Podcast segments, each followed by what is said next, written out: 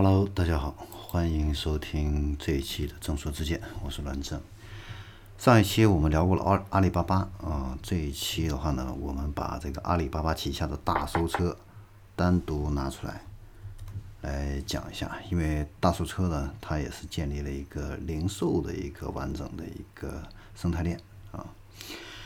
呃，大搜车到底是谁呢？它是做什么的啊？呃，很多朋友可能是第一次听说大搜车，但是你说坦克车，大家都知道了，没错啊，坦克车呢是大搜车旗下的一个子公司啊。呃，大搜车的话呢是以前神州租车的执行副总裁姚红军一手创办的啊，总部呢是在杭州。呃，阿里呢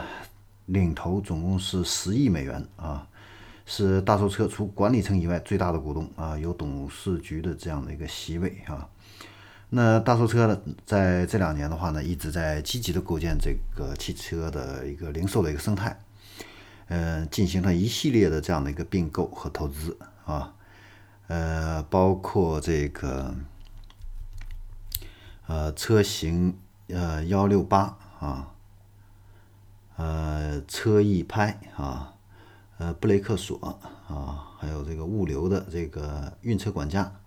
还有这个财务 ERP 金蝶啊，都纳入了这个自己的一个生态系统啊，形成了一个完整的从车源到检测到营销到金融再到物流再到交付整个的一个生态的一个闭环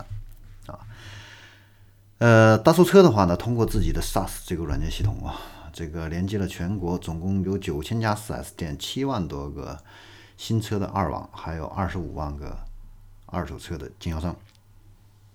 首先，我们来看一下大搜车在汽车零售这一块啊，那它旗下的拳头的公司啊，最著名的公司就是坦克车啊。坦克车是呃汽车融资租赁的翘楚，应该说是啊。呃，它是最早啊提出来一层首付先用后买这个弹性购车方案啊，而且打响全国啊，知名度非常的高。嗯，它可以送一年保险啊，零保证金啊，超谈的这种四年分期，满一年就可以，满一年的时候呢，可以买买车，也可以退车啊，然后审批的话呢，也只有五分钟，非常快。所以呢，因为它的这个产品的一个呃竞争力哈，那它从零一六年的十一月哈推出。就用了一年的时间啊，就形成了一百多亿的这样的一个优质的金融资产业务呢，涵盖了两百多个城市，一千七百多个经销商啊，和三十多个知名的汽车品牌都达成合作啊，发展的非常迅速啊。那什么人啊在用这个谈谈个车这个平台来买车呢？啊，统计了一下啊。主要是八零后和九零后这些年轻的这个消费群体，那占弹个车的这个客户百分之八十啊，那最小的只有十八岁，而且呢，他们大部分不是从一线城市、二线城市来的，都是三线、四线、五线城市啊。这些城市的这个客户的话呢，占到他们百分之将近七十啊，是坦克车的这个购买的一个主力啊，这个是我们很多人都想不到的。啊，想不到的，这个二线、三线、四线城市的这个年轻人呢，啊，会有这么大的一个消费潜力和这么的这么超前的一个消费意识啊，呃，所以说呢，我们的这个汽车经销商啊，也应该重视这个，呃，在这个三线、四线、五线城市这些消费者他们的一个消费的一个特点啊。要能够抓住这一部分客户啊，因为他们本身呢，呃，收入是比较低的啊，但是呢又有买车的这种愿望啊，所以这个融资租赁买车的话呢，对于他们来说是一个非常好的一个选择啊，呃，所以呢，我们汽车经销商在这些呃三线、四线、五线城市的一个销售啊，就要注意到这方面的一点特点。嗯，坦克车的话呢，现在呢，它是在做社区店啊，很有意思啊。社区店没错，就像毛细血管一样，布遍布各个社区啊。现在已经落地了有五千家啊，这个规模已经很大了啊，下沉到全国的一千八百七十七个区县啊，然后它也有加盟的这个经销商啊，最大的社区店的集团是盛明奥啊，这个门店数量呢超过两百家啊，横跨全国啊。那它的这个社区店呢，主要都是加盟店啊，面积的话呢都是几十个平方啊。那主要的功能是做什么呢？就是汽车交易咨询啊，服务交车。啊，那这个大搜车的话呢，他是希望能够通过这个社区店来构建这个还有自己的这个这个 SaaS 系统啊，这个变成一个服务商来引入其他的厂商啊，还有这个租赁公司引入其他的银行啊来做这个零售。那谈个车呢，只是做服务商啊，做这个供给端和这个需求端的这样的一个匹配啊，他是想做汽车界的。零售界的天猫啊，提供这样的一个平台啊，所以呢，各位，我们经销商集团呢，这个未来的一个发展的一个瓶颈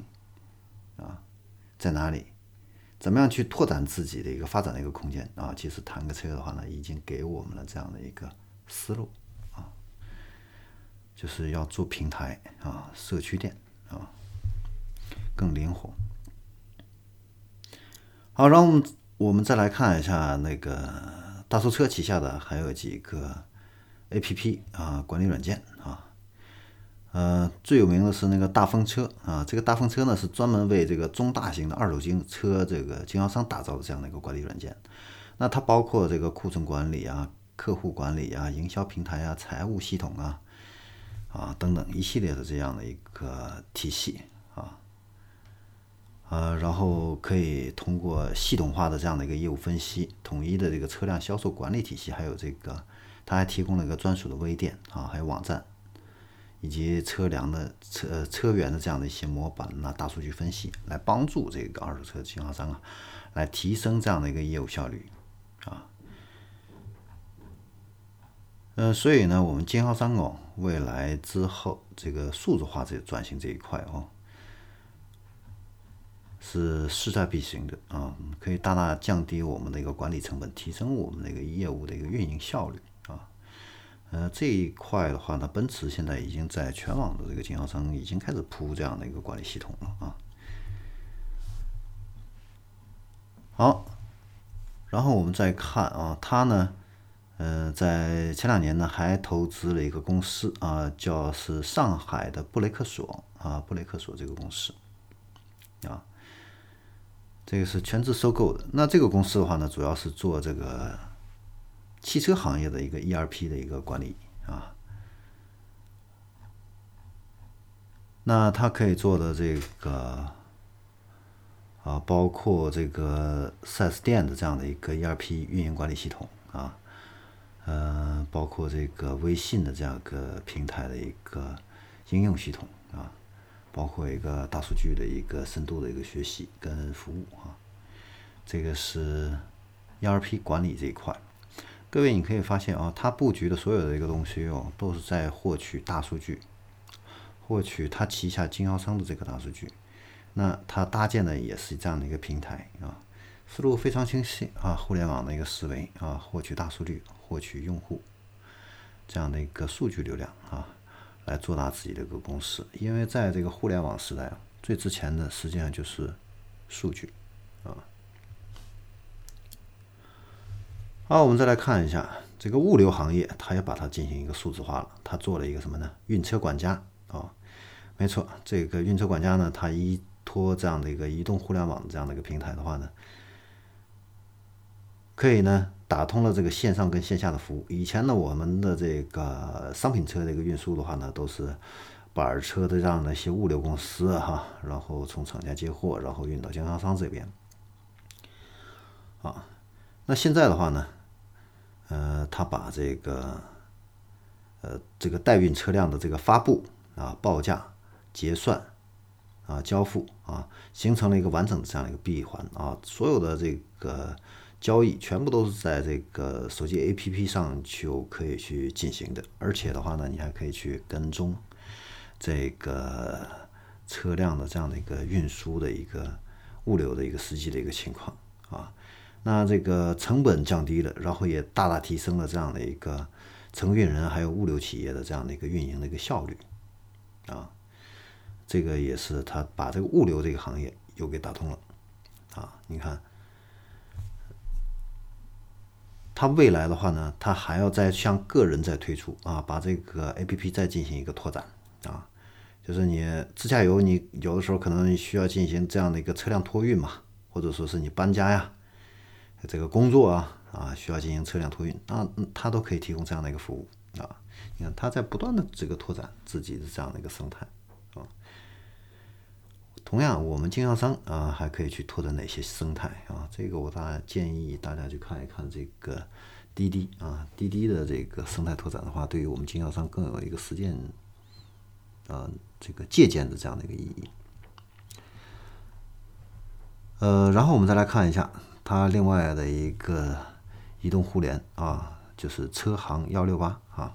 那幺六八的话呢，主要就是为这个车商啊进行一个服务的啊。那它服务的对象包括 4S 店，包括这个平行进口车商，还有这些二网的这个经销商。它给他们提供什么服务呢？提供批发、采购、物流仓储、供应链金融服务。它现在已经覆盖了全国的三百多个城市，七万多家经销商啊。那也就是说，你这个 4S 店啊，或者是平行进口车商啊，你要找需要一些什么车源，他来帮你找，在这个平台上啊，你可以你自己有什么车源需要卖出去，你也可以发布在这个平台啊，他给你撮合啊。如果你经销商这个缺乏资金周转，他给你提供垫款啊。如果你需要这个个。定制化的这个物流服务，哎，你看看，人家原来这个大售车布局的这个运车管家又派上用场了，又可以给整合进来了。啊，如果这个车商啊遭遇这个消费者这个弃单不买了啊，他还提供服务，这个回购的这样的一个服务啊，啊，这个应该说是非常的一个全面啊，解决了你的所有的一个后顾之忧。然后呢，他还帮你建微店。啊，数字化的这个线下店铺，还帮你做小程序啊，打造微信平台的专属店铺，啊，还帮给你提供营销工具啊，啊，极客宝啊，啊，等等等等，啊，当然这个金融服务啊，就是消费金融贷款嘛，包括汽车保险，这个也是它其他的一些延展的一些业务了啊。还有帮助这个经销商进行个客户管理、订单管理、数据分析这样的一些工具啊，它也都提供啊，嗯，是一个非常全面的啊。好，再一个，我们来看一下它的这个二手车服务的这个 APP 车牛。这个车牛它现在的一个用户已经超过三十五万了啊，平均每天的话呢都有新车源一万多台，这个在上面发布啊。那它主要这个 A P P 的话呢，主要就是帮助这个二手车经销商啊，呃，高效的完成这个线上的营销啊、收车卖车这样的一个工作啊。然后呢，它还提供这个异地验车呀、担保交易啊、金融贷款呐、质保服务啊啊这样的一些呃增值服务啊，解决这样的一个车况不透明、支付不安全这样的一些问题。那在车牛里边的话呢，如果你有一台二手车要卖的话呢，你可以在车牛里边一键同步啊，一次发这个信息啊，可以同步到十五个二手车买卖平台啊，非常省力啊。然后呢，你还可以这个精准订阅这个车源这个信息啊，有这个需求的这个车型第一时间会通知你啊。然后它还可以给你这个车商啊。提供了这样的一个点对点之间的一个互动沟通这样的一个平平台啊，你可以去群聊啊，啊去找车源等等啊，这个是这个车牛这一块啊，然后这个检测这个方方面的服务的话呢，如果你想买一个什么二手车在外地啊，那你经销商的话你不用。亲自跑到现场，那车牛的话呢，它会有专门的一个团队啊，去替你跑腿验证车况，提供这样的一个车源的一个保障啊。呃，车牛它还有一个比较厉害的一个地方的话呢，就是利用数字化，它第一次啊提供了一个什么东西的话呢，就是二手车数据查询服务，就是你这个车啊，之前的一个历史车况是怎么样的，都进行了哪些维修保养啊？它可以来帮助你来查这个车况啊，这样的一个信息。这个的话呢就很厉害了啊，这是他第一个提出来的话，做出来这个东西的话呢，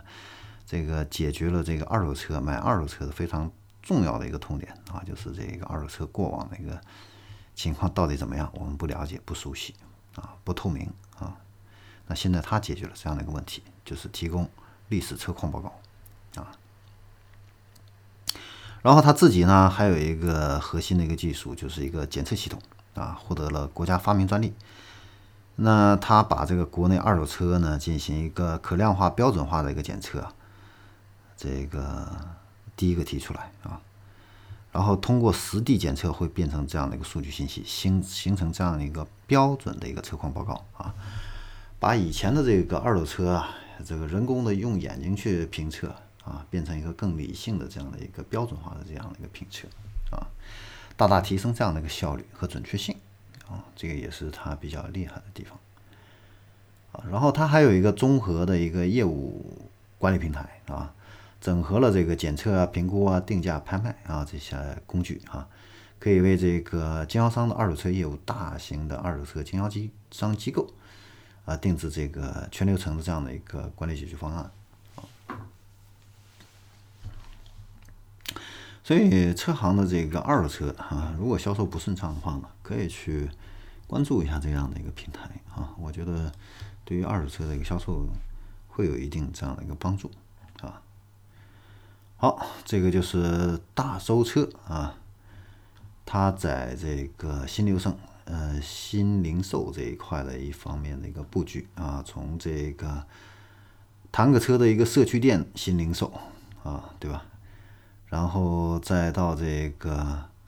ERP 的一个管理软件啊，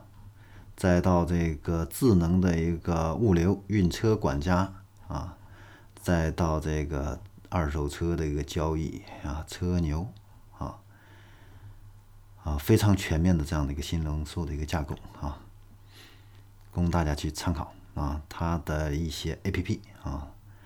呃，大家也可以去进行一个使用啊，帮助咱们经销商啊来提升这样的一个运营效率。好，今天的众说之见就到这里，我们下一期再见。